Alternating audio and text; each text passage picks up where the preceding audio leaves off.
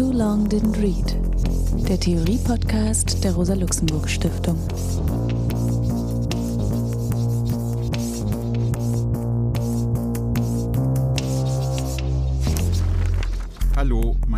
Ist Alex Demirovic. Ich begrüße euch zum Theorie-Podcast der Rosa-Luxemburg-Stiftung. Wir hatten ja eine kleine Pause im August 22 und setzen jetzt mit der 18. Folge unseres Podcastes fort behandeln das Buch von Ernesto Laclau und Chantal Mouffe, was in Englisch heißen würde Hegemonie und sozialistische Strategie für eine radikale demokratische Politik.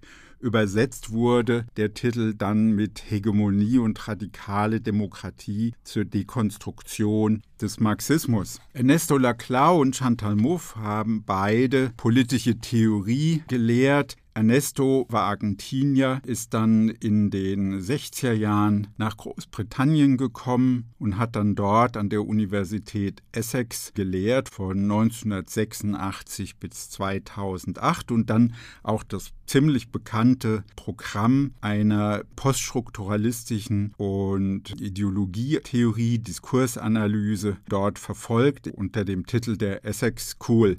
Chantal Mouffe hat in London an der Westminster Universität gelehrt, macht sie immer noch. Und beide haben dieses Buch 1985 vorgelegt, was wir heute behandeln wollen, und danach jeweils eine ganze Reihe von eigenen Büchern publiziert. Laclau insbesondere zum Thema Populismus oder eine weitere Ausarbeitung der Theorie. Chantal Mouffe ist dann verstärkt in die Richtung der Demokratie-Theorie, der politischen Theorie gegangen.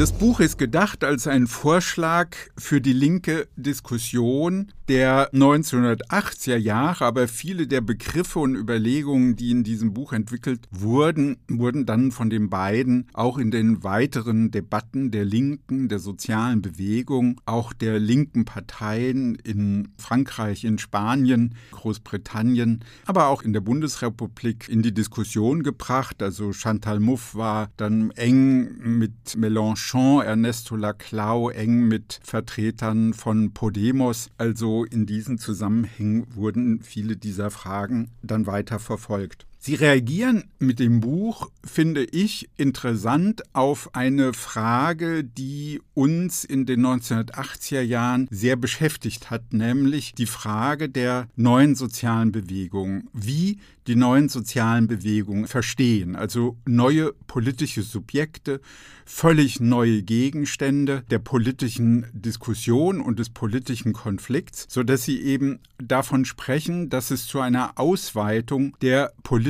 Konfliktualität in den fortgeschrittenen industriekapitalistischen Gesellschaften kommt, also feministische Kämpfe, Kämpfe um Atomkraftwerke, ökologische Kämpfe und antirassistische Kämpfe, die eben das Spektrum von Arbeiterbewegung, antikolonialen Kämpfen eben enorm erweitert haben. Was sie machen ist, sie schlagen eben vor bzw. setzen ein mit einer Kritik, die ganz plausibel ist, nämlich sie lehnen die Vorstellung ab, dass sich diese Art von Kämpfen einfach aus ökonomischen Verhältnissen ableiten lassen könnten und eigentlich nur ein Übergang sind zu einer dann am Ende doch sich zur Geltung bringenden Arbeiterbewegung, die dann eben durch diese Kämpfe hindurch sich eben als Arbeiterbewegung selbstbewusst dann bildet. Sie wenden sich also gegen eine Vorstellung von Ableitung, von Repräsentation.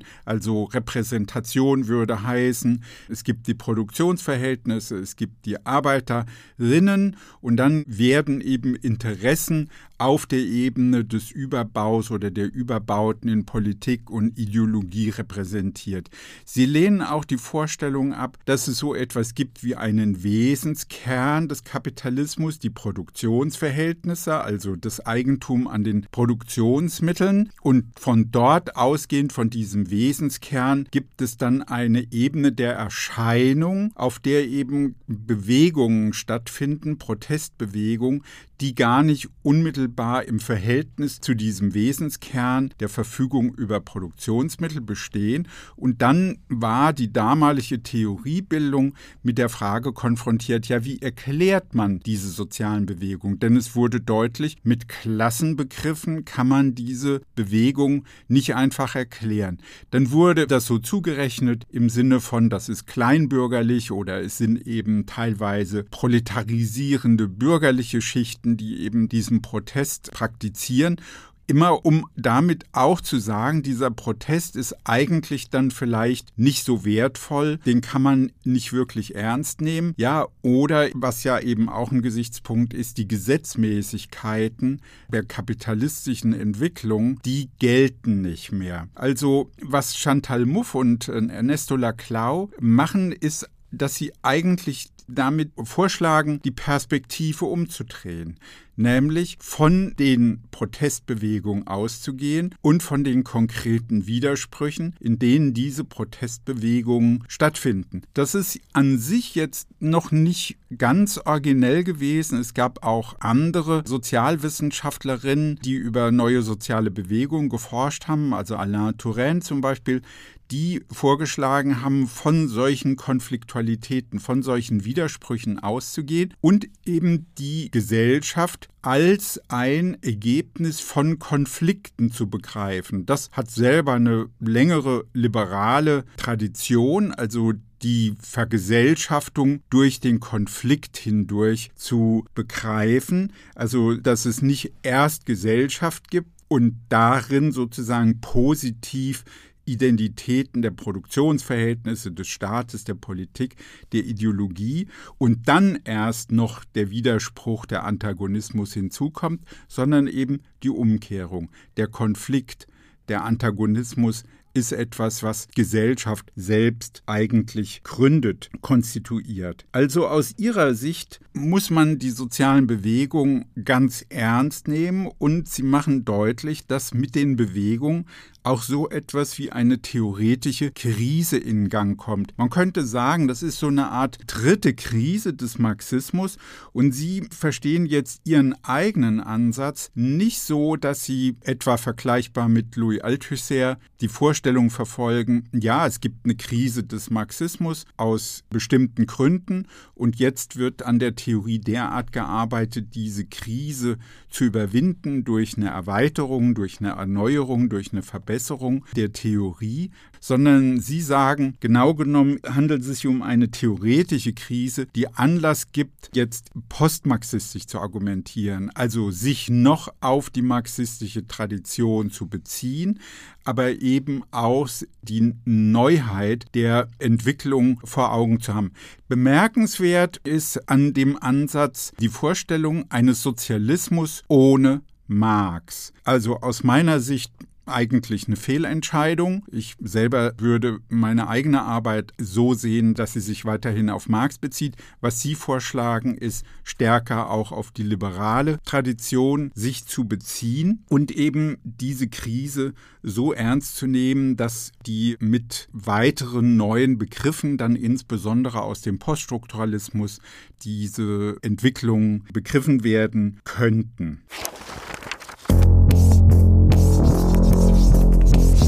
Ja, was kritisieren Sie an Marx? Was Sie kritisieren ist die Zentralität der Arbeiterklasse, die Rolle der Revolution als begründendes Moment, die illusorische Erwartung eines einheitlichen und gleichartigen kollektiven Willens, die Vorstellung, dass es so etwas geben könnte wie ein universelles Subjekt, eine universelle Klasse, die aus der partikularen Arbeiterklasse hervorgeht und dass dann sich mit dem Sozialismus und Kommunismus so etwas wie eine für alle Individuen transparente Ordnung wiederherstellt. Alles bestimmt durch ein Gesetz der historischen Notwendigkeit. Das ist das, worauf sie insbesondere zielen, diese Kritik der historischen Notwendigkeit.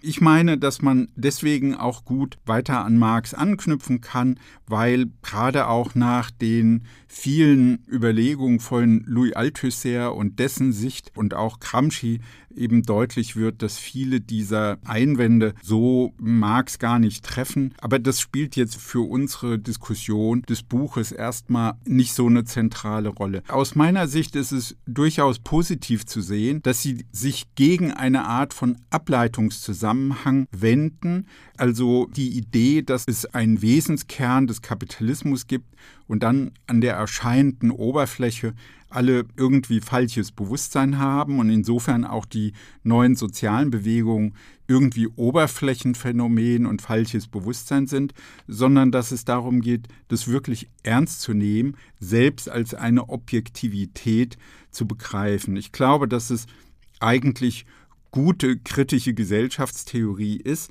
sich diese Prozesse zuzueignen. Sie wollen also verstehen die Dynamik von Kontingenz, also gegen das Gesetz der Notwendigkeit, dass eben alles determiniert sei, geht es ihnen um die Frage der Kontingenz. Also wie kommen wir eigentlich dazu, frei zu handeln, dass Dinge eben sich so derart dynamisch entwickeln, dass sie kontingent verlaufen, dass sie nicht einfach ableitbar sind, sodass dass man im Vorhinein schon berechnen könnte, was geschieht, sondern dass sie eben kontingent geschehen, also unerwartet, nicht zurückführbar, etwas ganz Neues, Disruptives, also ein Bruch in den Dynamiken.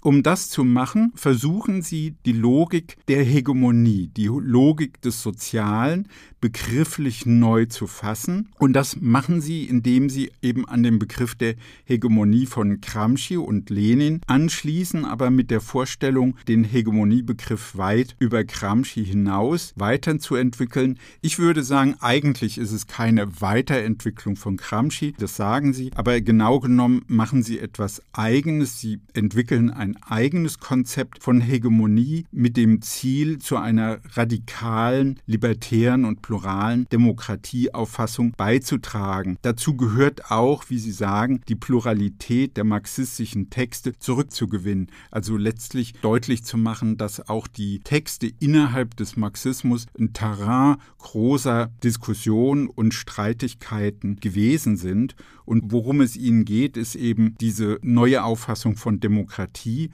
und ein neues Denken auch der neuen Linken fruchtbar zu machen.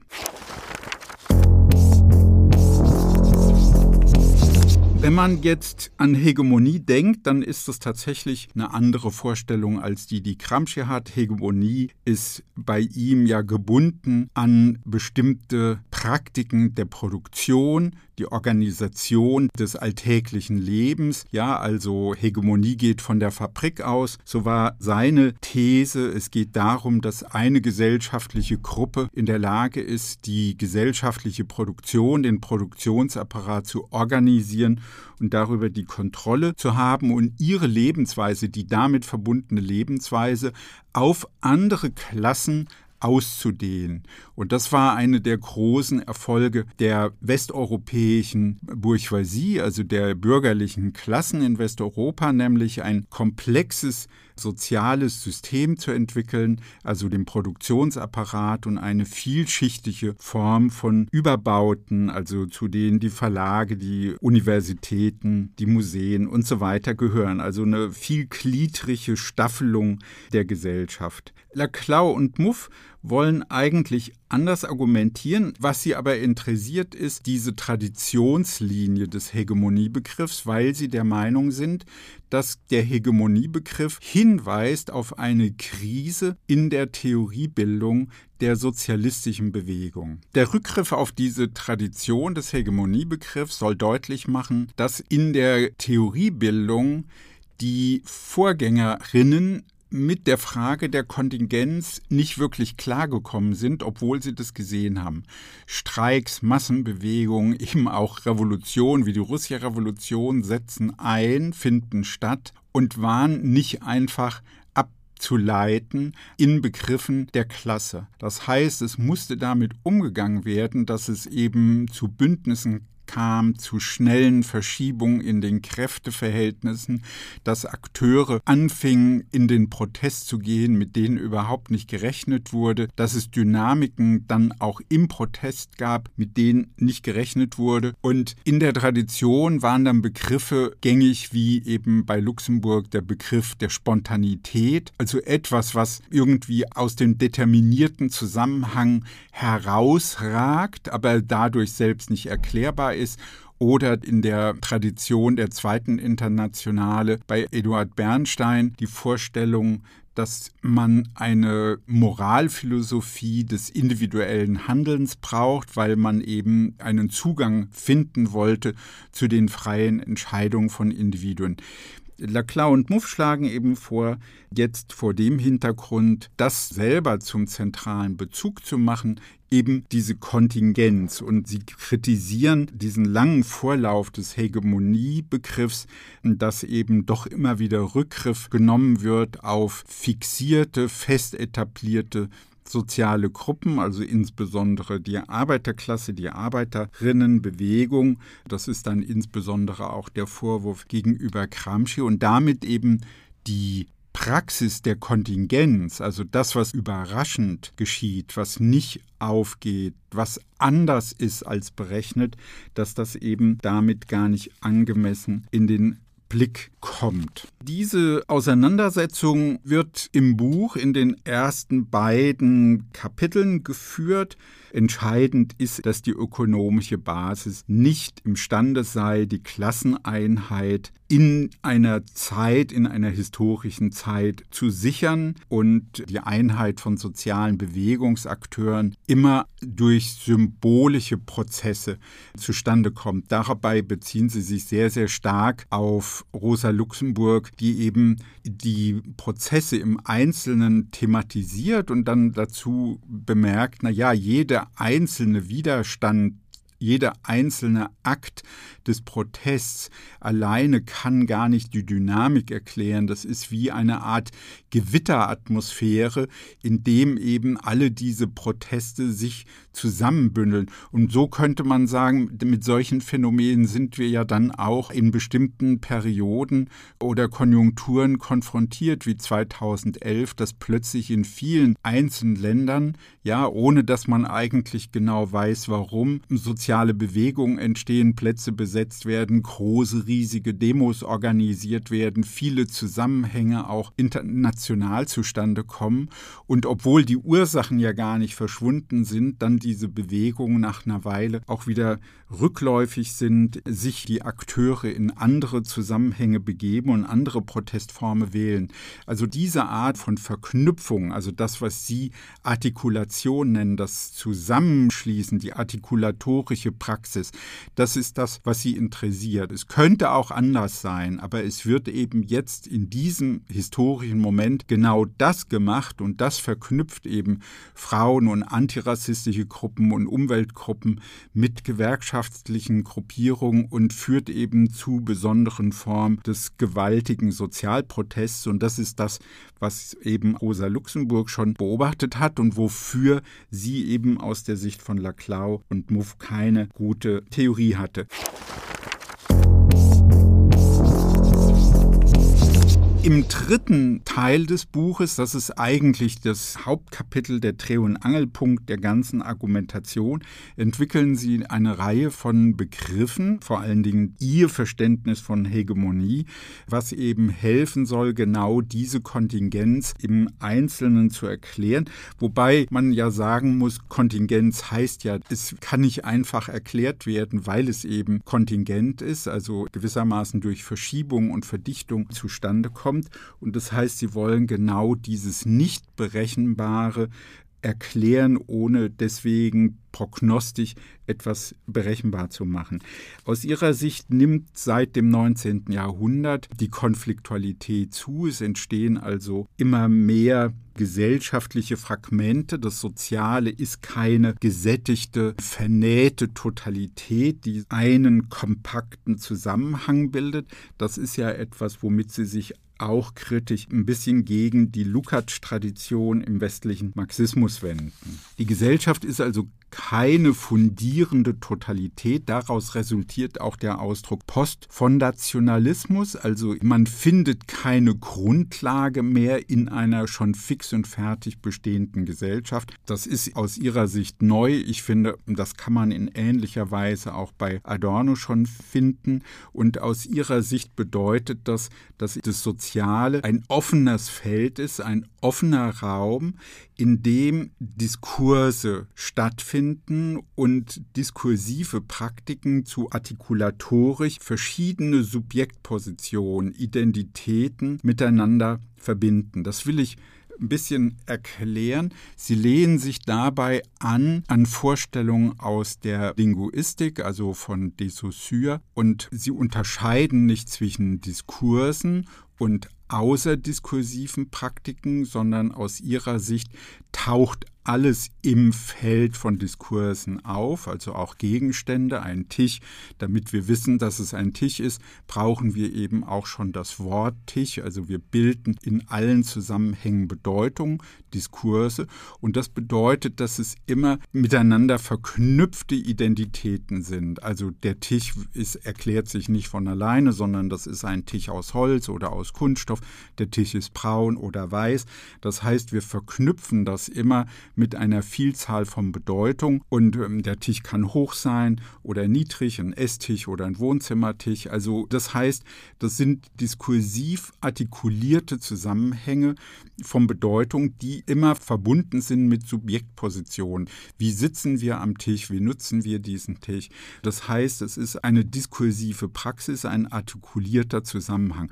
Das lässt sich eben in viele Bereiche fortsetzen, dieser Gedanke dass das Soziale eben aus vielen diskursiven Zusammenhängen besteht.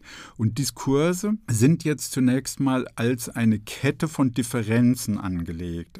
Das heißt von Bedeutungsdifferenzen, ja, also eben ein kleiner oder ein großer Tisch, ein Tisch und ein Stuhl, ein Tisch, ein Stuhl, ein Mensch. Also das heißt, es verbinden sich verschiedene Bedeutungen zu einer Kette von Bedeutung. Das ist eine differenzielle Kette. Und jetzt interessiert sie ja natürlich klar, Sie wollen ja jetzt nicht so ganz allgemein philosophisch über solche Fragen reden, sondern es interessiert Sie, wie kann jetzt aus einer solchen diskursiven Praxis, in der Bedeutungen artikuliert werden, wie können da jetzt Subjekte, Identitäten sich bilden, die in einen Gegensatz zu anderen geraten. Also das heißt, wie kann sich in so einem Fall ein Antagonismus bilden? Und dabei lehnen sie dann eben den Rückgriff auf ökonomische Interessen, ja, oder Identitäten, die vor dem Diskurs existieren, das lehnen sie ab, sondern es soll sich aus der Dynamik des Diskurses selbst ergeben.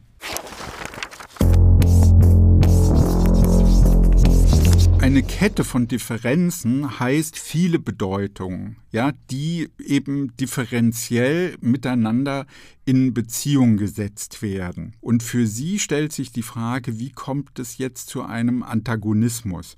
Und das erklären sie in dem Sinne, dass eben diese Differenzen in einer Kette, also ne, man hat ein Atomkraftwerk, man hat eine politische Partei, man hat einen Polizeiapparat, das heißt, man hat hier drei differenzielle Merkmale und die können sich verbinden zu einem Diskurs einer Fortschrittspartei, die für Atomkraftwerke Kraftwerke ist und die den Antagonisten darin sieht, dass jetzt Leute die Atomkraftwerke als Gefahr empfinden, als hinderlich bei der ökologischen Erneuerung der Gesellschaft. Und dann entsteht daraus ein antagonistisches Verhältnis. Und das erklären sie so, dass die Differenzen eine Äquivalenz bilden. Das heißt, sie werden gleichwertig im Verhältnis zu einem Dritten, was aus der differenziellen Kette ausgeschlossen wird. Also es bildet sich ein Äquivalent, was nur negativ gekennzeichnet wird als Bedrohung der Identität dieser Kette, also dieser, wenn man so will, Fortschrittspartei, ja, die eben für AKWs eintritt, eben für die Industrie, für den Wirtschaftsstandort Deutschland und dergleichen mehr. Und für die wird die Gegner von Atomkraftwerken dann zu einem Antagonisten, der bedroht diese Identität. Und was Sie jetzt vor diesem Hintergrund dieser Überlegung vor Augen haben, ist, dass in unseren Gesellschaften soziale Kämpfe immer in die eine oder in die andere Richtung tendieren. Entweder Vervielfachung von Differenzen, das ist gleichbedeutend mit demokratischen Kämpfen, in denen eben viele verschiedene Konflikte ausgetragen werden, viele plurale Forderungen gestellt werden und auf der anderen Seite populare Kämpfe, also in denen sich eben so etwas herausbildet wie ein Antagonist, also hier das Volk auf der einen Seite, dort eben der Antagonist, der bekämpft wird, ja, und das kann dann aus dem Blickwinkel sozialer Bewegung sein, eine Verkettung zu einer Äquivalenz, in der eben Männlichkeit, Weißsein, Kapitalist, ja, sozusagen zu einem Antagonisten überdeterminiert wird, der eben Objekt, also Subjekt dieses Konflikts wird, weil er die Identität aller dieser Bewegungselemente bedroht.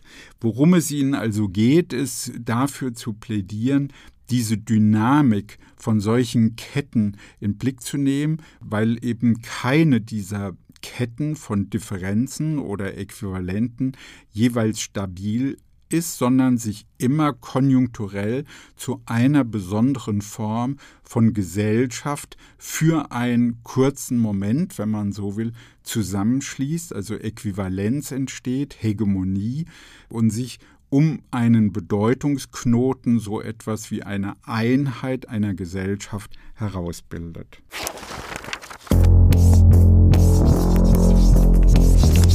Nachdem Sie eben diese Begriffe umfassend entwickelt haben, kommen Sie im vierten Kapitel auf die politischen Folgen, in denen es eben um radikale Demokratie geht. Aus ihrer Sicht hat sich mit der Französischen Revolution so etwas wie ein Knoten entwickelt, ein Dispositiv der Demokratie, also wenn man so will, ein hegemonialer Knoten von Gleichheit und Freiheit, der mehr oder weniger alle Akteure der modernen Industriegesellschaft dazu zwingt, sich durch diesen Diskurs hindurch zu bewegen, also sich darin zu artikulieren. Und worum es ihnen jetzt geht, ist eben ein Verständnis auch in der sozialistischen Linken dafür zu entwickeln, dass es eben um diese artikulatorische Praxis geht, also einen demokratischen Kampf zu führen, in dem bestimmte Forderungen so artikuliert werden, dass sich eben ein Äquivalent bildet, also bestimmte Forderungen durchgesetzt werden, die Gesellschaft in einer bestimmten Weise transformiert wird.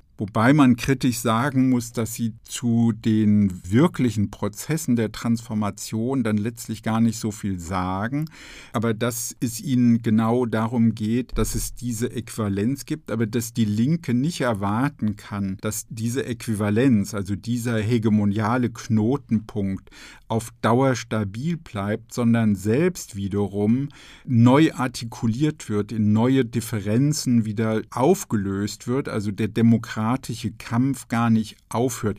Das ist eine Ermahnung auch antitotalitärer Art, weil sie sagen, das Missverständnis der früheren sozialistischen Bewegung war zu denken, man könnte eben den Bedeutungsprozess einmal anhalten und dann Transparenz schaffen und damit Bedeutung ein für alle Mal fixieren.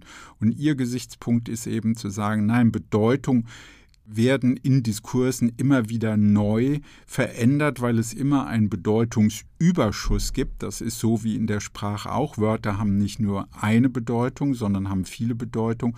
Und daraus ergibt sich immer wieder ein offener Prozess der Konstruktion von neuem Sinn, von neuen Subjektpositionen und neuen Forderungen. Ich finde, das ist sehr, sehr hilfreich zum Verständnis, dass eben sich in sozialen Bewegungen enorme Dynamiken immer wieder zur Geltung bringen. Gleichzeitig bleibt der Ansatz unklar hinsichtlich der grundlegenden Veränderung, wie es nun wäre, wenn wir tatsächlich Produktionsverhältnisse ändern würden, das Privateigentum an Produktionsmitteln nicht mehr fortbestünde, wenn, wie Sie ja selber auch in Anspruch nehmen, die Trennung von Ökonomie und Politik keine weiteren Bestand mehr hätte, dann wären die Verhältnisse doch sehr grundlegend geändert und damit auch die diskursiven Dynamiken. Denn so wie sie dieses Problem eben dann doch nicht ansprechen, stellt sich eben genau auch als Problem heraus, dass es eine hohe Kontinuität von eben kapitalistischer Verfügung über Produktionsmittel gibt und die sozialen Bewegungen seit Jahrzehnten, wenn nicht Jahrhunderten, um die immer gleichen Fragen und Probleme sich bilden müssen und kämpfen müssen.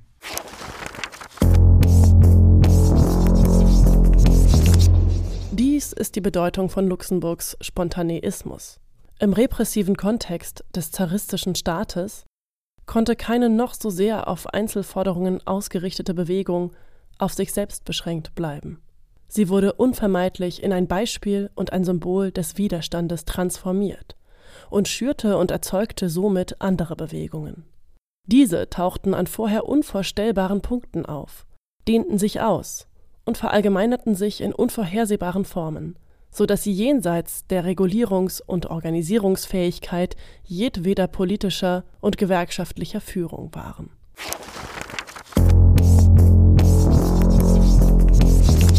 Ja, für unser Gespräch begrüße ich heute Steffen Wittig. Hallo, grüß dich, Hallo, Steffen. grüß dich, Alex. Fein, dass du da bist. Steffen arbeitet an der Universität Kassel im Bereich der Erziehungswissenschaften. Seine Fragen drehen sich um soziale Bedingungen von Bildung in einem sehr breiten Sinne. Er hat ein Buch vorgelegt, was auch ganz stark sich auf Laclau und Muff bezieht. Auch eine Tagung in Kassel ausgerichtet zur Frage von Erziehung und Bildung, auch im Zusammenhang des Ansatzes von Ernesto Laclau.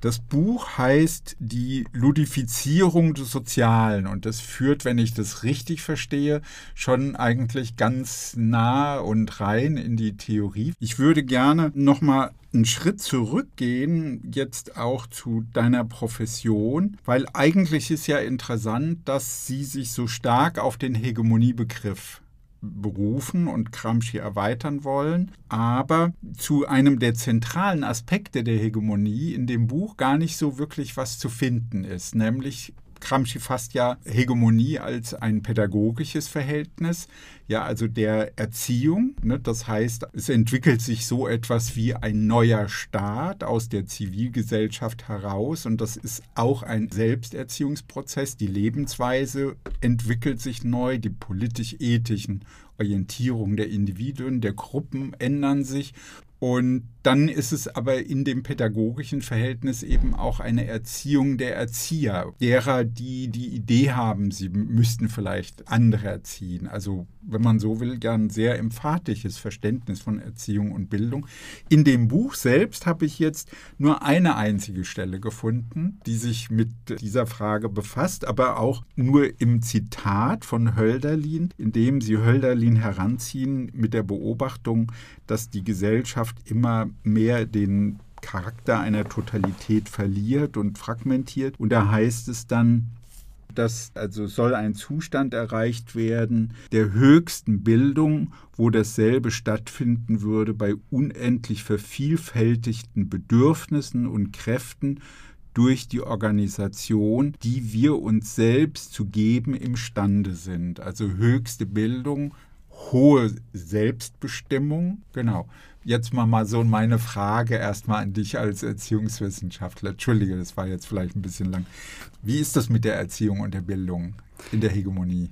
Also dieses Zitat, das dort mit Hölderlin angebracht wird, müsste man zunächst einmal kritisch relativieren an der Stelle, weil es mag an der Stelle dazu taugen, um den theoretischen Input aufzurufen, um den es à la Klamov an der Stelle geht. Also um die Fragmentierung der Gesellschaft und die Unmöglichkeit, eine Totalität zu erreichen. Man müsste aber dahingehend kritisch anmerken, dass auch im idealistischen Bildungsbegriff, zu dem man Hölderlin zählen müsste und Humboldt dann im Weiteren auch, diese Form der Totalität keine klassische Totalität im Sinne Laclau Muffs ist, im Sinne einer Fixierung auf eine letztgültige Weise, wie man jetzt hier Bildung verstehen könnte, sondern mhm. wenn man das beispielsweise mit Wilhelm von Humboldt auseinandernimmt, dann ist diese Vervollkommnung des Menschen eher ein Zustand, der als Unmöglichkeit in der Zukunft steht und mhm. mehr als Anspruch an die Subjekte herangetragen wird. Und dahingehend könnte man vielleicht von dort aus auch einen Bogen schlagen in die Theorie von Laclau-Muff wiederum, weil ein anderer Begriff, der bei Laclau-Muff ebenfalls sehr wenig vorkommt, ist der des Subjekts. Der wird eher dekonstruiert im Sinne des Klassensubjekts. Begriffe, die hier auftauchen, sind Subjektpositionen, die sich genau. innerhalb von genau. Diskursen sozusagen verorten, innerhalb von hegemonialen Zusammenhängen dergleichen. Aber worauf sie insistieren, ist, dass Subjekte immer in spezifischer Art und Weise sich zu hegemonialen Verhältnissen in Relation setzen. Das heißt, sie relationieren sich zu bestimmten hegemonialen Zusammenhängen und kommen dahingehend in ein Selbstverhältnis zu ja. sich selbst. Also mal diesen Faden aufnehmend mit Subjekt, Subjektposition, Subjekt. Du hast dich ja auch auf Judith Butler bezogen mit dem Buch über Versammlung und Körper kommen zusammen. Weil ich finde, gerade als ich dieses Buch von Butler gelesen habe, habe ich gedacht, na ja, das ist interessant, weil dieser Aspekt bei Laclau und Muff eigentlich ganz fehlt. Es sind ja diskursive Praktiken. Sie wollen Diskurse nicht als sprachliche Äußerungen verstehen. Ja, also was auch ein bisschen gegen den Wortsinn ist, aber es bleibt ja dennoch so ein Aspekt, dass Diskurse eben dazu gehören, auch sprachliche, körperliche Vorgänge. Und diese Frage taucht eigentlich gar nicht weiter auf. Also das ja, ne, also wenn man an Bildung denkt, also jetzt auch im Hölderlinschen Sinne, dann gehört eben dazu auch die Veränderung des Körpers. Also die, wenn man so will, mal jetzt in der kritischen Theorie zu sprechen, Naturbeherrschung am Menschen. Ja, durch Bildung verändern wir auch den Körper. Das kann Tresur sein, das kann total autoritär sein, aber das hat auch ein hohes Maß an Freiheit, dass ich mich befähige, anders zu handeln, anders im Verhältnis zu meinem Körper zu sein, anders zu sprechen, anders mich zu bewegen. Ja, diese Dimension des Sprechens, der Gestik, diese Dimension fehlt, aber die ist ja für den Bildungsbegriff durchaus von Bedeutung. Das ist richtig, also diese Dimension fehlt bei Laclau und Muff. Deswegen, so verstehe ich auch den Band Butlers, aber sie diesen Punkt viel stärker heraus. Also wenn man zum Beispiel in Analysen geht und mit Laclau und Muff arbeitet, so könnte man beispielsweise so eine Bewegung wie MeToo auseinandernehmen. Und bei MeToo fällt auf, dass dieser MeToo-Hashtag 2006 von Tarana Burke, selbst People of Color, gegründet wurde mit dem Impetus eigentlich, dass besonders Women and Girls of Color, die besonders von Vergewaltigungen betroffen sind, hier ein, Forum bekommen. Dieser Hashtag 2006 verschwindet der eigentlich im Düster von MySpace und daran sieht man, dass man selbst alt ist, wenn man MySpace kennt. Da verschwindet er im Düster von MySpace und 2017 taucht er dann auf einmal wieder auf bei Alison Milano, Schauspielerin, und auf einmal wird MeToo zu einer Bewegung von weißen Frauen. Und das ist oftmals aus der Black Community in den USA bemängelt worden, dass auf einmal die äh, People of Color verschwinden. So aus einem bestimmten Diskursraum. Und dann gibt es diverse diskursive Einsätze, die das dann versuchen zu kritisieren. Aber nichtsdestotrotz bildet sich innerhalb dieser Intervention, innerhalb dieser kritischen Bewegung in Bezug auf eine patriarchale Hegemonie selbst mhm. nochmal eine Hegemonie aus. Also wer kann auf eine bestimmte Art und Weise sprechen? So, und was mit Laclau Muff dort nicht betrachtbar ist, wie Versammlungen sich als körperliche bilden, wie Interventionen sich gegenüber bestimmten Punkten hier bilden. Und was eher auftaucht, ist, dass Äquivalenzketten als Konstitutionspunkte in Relation zu Differenzketten, also zu Punkten, die sagen, also wir wehren uns gegen eine bestimmte patriarchale Hegemonie.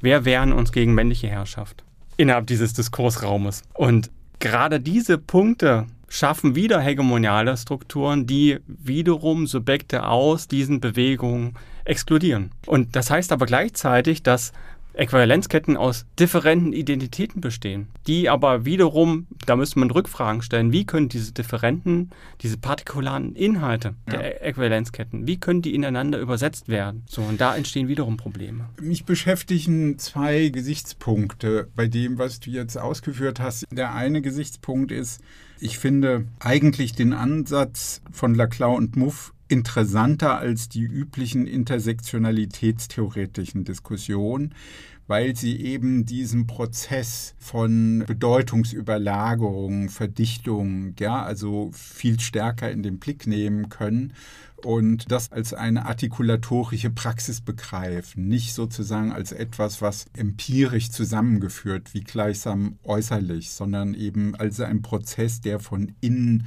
mit Subjektposition einhergeht, die sich mal verschmelzen, mal partiell zusammengehen und so weiter. Aber eigentlich würde ich gerne noch mal zu dem der erste Gesichtspunkt, der scheint mir für Laclau und Muff fast eine größere Herausforderung zu sein. Dein Beispiel besagt ja, dass eine bestimmte Protesthaltung, eine Subjektposition, ein Inhalt, eine Forderung sich historisch verschiebt. Ja, also der Hashtag MeToo wird neu artikuliert, bekommt eine neue Bedeutung. Es sind nicht mehr die schwarzen Frauen, ja, sondern es verschiebt sich in den Kulturbereich, ja, also ist eine weiße Schauspielerin. Das heißt, es ist eine andere diskursive Praxis. So. Und jetzt stellt sich mir vor diesem Hintergrund die Frage, wie damit umgehen. Aus der Sicht von Laclau und Muff kann man ja verschieden reagieren. Man könnte sagen, ja, Diskurse verschieben sich. Also andere Subjektposition, andere Artikulation, ja, und so weiter. Das heißt, es ist nur eine Feststellung. Man könnte sagen, es ist eine Demokratisierung des Diskurses. Ja, also das pluralisiert sich. Andere und weitergehende Konflikte, also das Feld der Konfliktualität wird erweitert. Man könnte aber auch sagen, was du ja auch in einer gewissen Weise schon angedeutet hast, es ist ein Verlust von Hegemonie. Ja, soll man jetzt um die Erhaltung der Hegemonie kämpfen, also dass es ein Hashtag MeToo von schwarzen Frauen ist, oder sollte es dann zu einem Bündnis kommen, also zu einer neuen Perspektive, einer Reartikulation, die ein Bündnis darstellt. Da finde ich, bleibt es manchmal so ein bisschen offen. Ja, ist es einfach deskriptiv? Ist es positiv demokratisch oder soll man um Hegemonie kämpfen? Aber um Hegemonie kämpfen heißt ja auch Bedeutung fixieren, versuchen, sie längerfristig stabil zu halten oder sogar noch zu erweitern mit noch weitergehenden, also Forderungen, Subjektposition und dergleichen. Und zugleich verweist es auf ein Problem, das innerhalb der Laclau-Muffschen Perspektive inhärent ist. Man muss nämlich sagen, dass, das wäre ein erster Punkt, dass eine Universalisierung, das hast du ja eben ausgeführt, eine Universalisierung eines bestimmten Punktes in, im Diskurs immer durch einen partikularen Einsatz gekennzeichnet ist. Also eine bestimmte spezifische Sprecherinnenposition gibt was von sich und mhm. das wird innerhalb eines Diskurses universalisiert. Also das kann man sehr gut an diesem Beispiel Alyssa Milano sehen. Sozusagen, mhm. sie prägt diesen MeToo Hashtag auf eine bestimmte Art und Weise. Und dieser partikulare Einsatz wird universalisiert und wird zu einem Punkt, an dem sich eine bestimmte größere feministische Bewegung anhängen kann. Also es bilden sich Äquivalenzketten aus, Mhm. Und die können sich so weit ausdehnen, dass es selbst nicht nur ein Problem wird von Frauen, die sich sexueller Belästigung gegenüberstehen, sondern auch von Männern beispielsweise. Das passiert innerhalb des mhm. MeToo-Hashtags. Also diese Äquivalenzkette dehnt sich aus. Die ja. wird sozusagen im Laclauschen Vokabular entleert. Das ist produktiv für diesen ja, Diskurs. Genau, das würde es ja heißen für ihn. Für Laclau ist es ja produktiv. Ne? Also ein Lehrer signifikant absorbiert ja immer noch weitergehende Forderungen, löst sich immer mehr vom buchstäblichen Sinn ab. Also der Antikapitalismus nimmt die Form von Kritik der Atomkraftwerke an, dazu kommt dann die Ernährung, dazu kommt die Mobilität und plötzlich ist die ökologische Frage ein gesellschaftsweit umfassendes Thema. Genau, also das ist ein Punkt. Und gleichzeitig muss man damit mitdenken, also diese partikulare Besetzung des Universalen heißt immer auch, dass man die Universalisierung eines bestimmten Punktes permanent kritisieren kann. Also ich bin doch anders. Ich bin Women of Color. Ich bin doch eigentlich auch in dieser MeToo-Bewegung und trotzdem nimmt die mich nicht ganz auf. Ja. Das heißt, die partikulare Besetzung des Universalen provoziert eigentlich, dass man diese gesamte Bewegung in Frage stellen kann. Und das ist produktiv an dieser Bewegung. Und gleichzeitig ist es dann ein Punkt, den würde Laclau Muff so betonen, dass man sagen würde, Ich kann gerade deswegen nicht darüber verfügen, wie sich Äquivalenzketten entwickeln. 2006 ja. ist das noch eine Bewegung von People of Color und 2017 hat es sich so weit verändert, wurde wieder aufgenommen, dass es was vollkommen anderes ja, aber ist. das ist ja genau die Frage, die sich mir stellt. Ne? Das ist in Ihren Begriffen, also Laclau Muff, ist es sozusagen der demokratische, der pluralisierende Aspekt. Die Äquivalenz wird aufgelöst durch die Akzentuierung, durch die Betonung von Differenzen. Ja, also in der Frauenbewegung zu sagen, ja, aber ich bin nicht einfach nur Frau, sondern Lesbe. Ja, also und ich bin dann eben auch schwarz. Also kommen verschiedene, es ist dann klar, es gibt kein Repräsentationsverhältnis. Ne? Das ist ja das Thema dann. Das ist Demokratisierung. Und umgekehrt stellt sich aber dann auch die Frage, ja, wie halten wir aber das zusammen? Und das heißt, es kann eben, und das stellt ja wirklich eine zentrale, wichtige politische Frage. Es führt eben auch zu einer Schwächung. Ne? Also wenn die Äquivalenz, also die Bündelung unter einem Titel nicht mehr weiter aufrechterhalten werden kann, sondern das anfängt sich aufzulösen, zu flottieren, Diskurselemente anders verknüpft werden, anders artikuliert werden, dann löst es ja unter Umständen einen solchen Protest, eine solche Forderung und damit auch den möglichen Erfolg auf. Ne, das, was Nancy Fraser dann als progressiven Neoliberalismus charakterisiert hat, dass ein Teil der Dinge, die von der Frauenbewegung oder der Ökobewegung gekommen sind, eben Teil des neoliberalen Projekts wurden also Frauen in Managementpositionen, ja. Und dann kann man sagen, klar, warum sollen Frauen die besseren Menschen sein? Aber es bricht natürlich etwas aus diesen Zusammenhängen auf und löst es aus dem Kontext von starken Mobilisierung. Und ich finde, da es ja auch ein Strategiebuch sein soll, finde ich, sagen sie nicht so viel. Wie geht man damit um? Wie würdest du das sehen? Ich glaube, wenn man ernst nimmt an der Stelle, dass man nicht garantieren kann, ob und wie eine soziale Bewegung zusammengehalten werden kann oder wie sie sich entwickelt, dann kann man keine rationale Strategie formulieren, wie eine bestimmte politische Intervention zu leisten ist. Man kann aber und so verstehe ich Hegemonie und radikale Demokratie auch, ein Analyseinstrument geben, um bestimmte Produktionsprozesse von sozialen Bewegungen analysieren zu können. So, also wie bilden sich soziale Bewegungen, wie bilden sich Äquivalenzketten aus, wie zerbrechen Äquivalenzketten, wie werden bestimmte leere Positionen, bestimmte leere Signifikanten besetzt, wie werden die produktiv hier. Und ich glaube, mehr kann das Buch meines Erachtens gar nicht sagen, als ein Analyseinstrument zu geben, um soziale Bewegungen, um hegemoniale Zusammenhänge analysieren zu können. Und da stößt man an vielen Stellen auch an Grenzen. Ja, du sagst, da stößt man an Grenzen, auch im Ansatz. Ja, ich bin mir nicht ganz sicher, ob die selbst da nur so zurückhaltend sind. Vor allen Dingen dann auch die Arbeiten von Chantal Mouffe, finde ich, haben so durchaus einen erzieherischen Ton. Ja, und das geht ja in die Richtung zu sagen, also bei Laclau ist sehr klar, vor allen Dingen beim frühen Laclau, eigentlich geht es um die Bildung von Äquivalenzketten, es geht um Polarisierung, es geht um die Bildung von Antagonismen.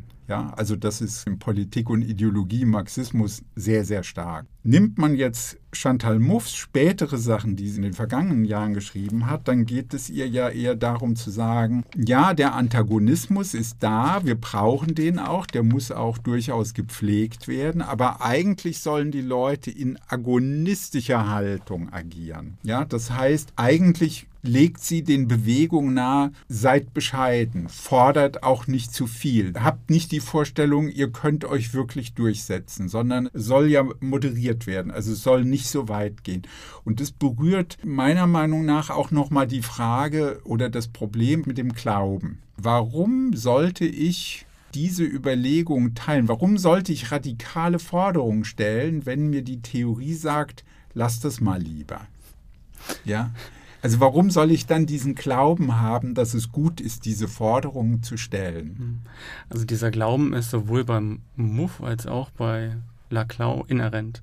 Das muss man betonen. Also wenn man diesen Begriff des Antagonismus, den Laclau prägt, nimmt, den kann man ganz platt ähm, runter. Also es ist schwierig, ist aus, dem, aus der Psychoanalyse Lacans entnommen und kombiniert mit der Perspektive Claude Lefours. Aber man könnte ihn ganz platt als Antagonismus, es wird eine Konstruktion hergestellt, in dem ein Gegner konstruiert wird, der diskursiv auch zu vernichten ist. Also das sieht man an vielen Stellen an der Art und Weise, wie Laclau soziale Bewegung aufbaut. Also es geht um die Konstruktion eines allgemeinen Opfers auf der einen Seite und auf der anderen Seite eines allgemeinen Übels. Und das kann man an der MeToo-Bewegung auch sehen. Also es geht dann auf die Konstruktion eines allgemeinen Übels, beispielsweise Harvey Weinstein ja. sozusagen, als ja. äh, Symbolisierung des Monsters. Auf der anderen Seite geht es um die Konstruktion allgemeiner Opfer im Plural sozusagen. Also wir sind alle Opfer von Gewalt geworden. So, und das ist eine klare Gegenüberstellung, die hier diskursiv produziert wird, die in antagonistischen Konstruktionen aufgeht, sozusagen. Da reden wir noch nicht über den Antagonismus im Diskursiven.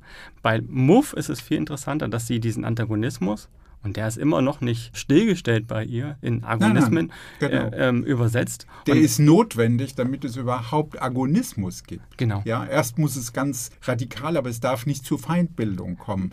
Aber lass mich nur mal sagen, du hast es sehr stark personalisiert.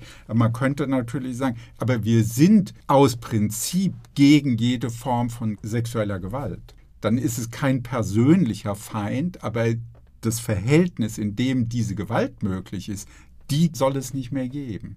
Natürlich. Wie geht also, man damit um? Natürlich, also das ist eine Naturalisierung eines bestimmten, ja. und die würde ich absolut so be bekräftigen, ja. Aber da muss man an der Stelle auch fragen, inwiefern sich hegemoniale Verhältnisse sich in Subjekte einschreiben. Mhm. So, das macht Laclau an einer anderen Stelle, in der, also in New Reflections on the Revolution of Our Times, ja. wo er sagt, das Subjekt ist ein hegemoniales Subjekt.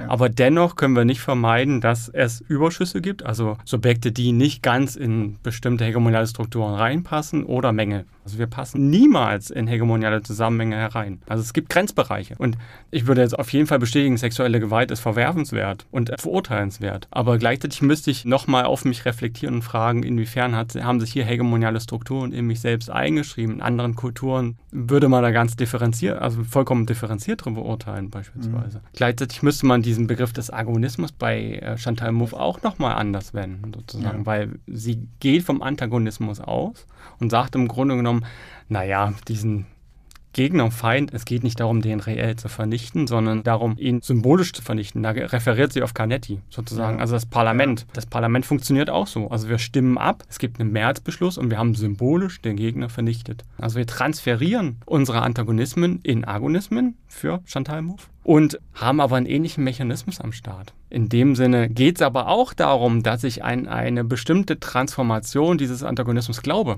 Also ich muss daran glauben, dass Parlament funktioniert und dass ich damit symbolisch Gegner niederringen kann. Was passiert beispielsweise, wenn trotz dessen, dass ich einen Gegner niedergerungen habe, er sich nicht an bestimmte Bestimmungen hält?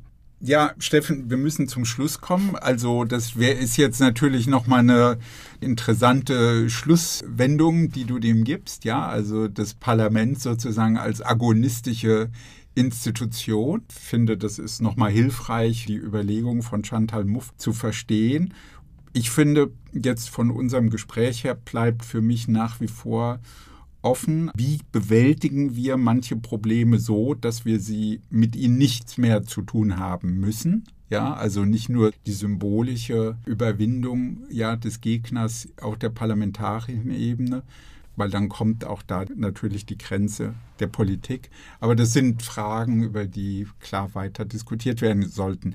Vielen Dank für deine ja, Bereitschaft, mit mir über Laclau und Muff zu diskutieren. Sehr schön. Und ja, vielen Dank. Ich bedanke mich für die Einladung.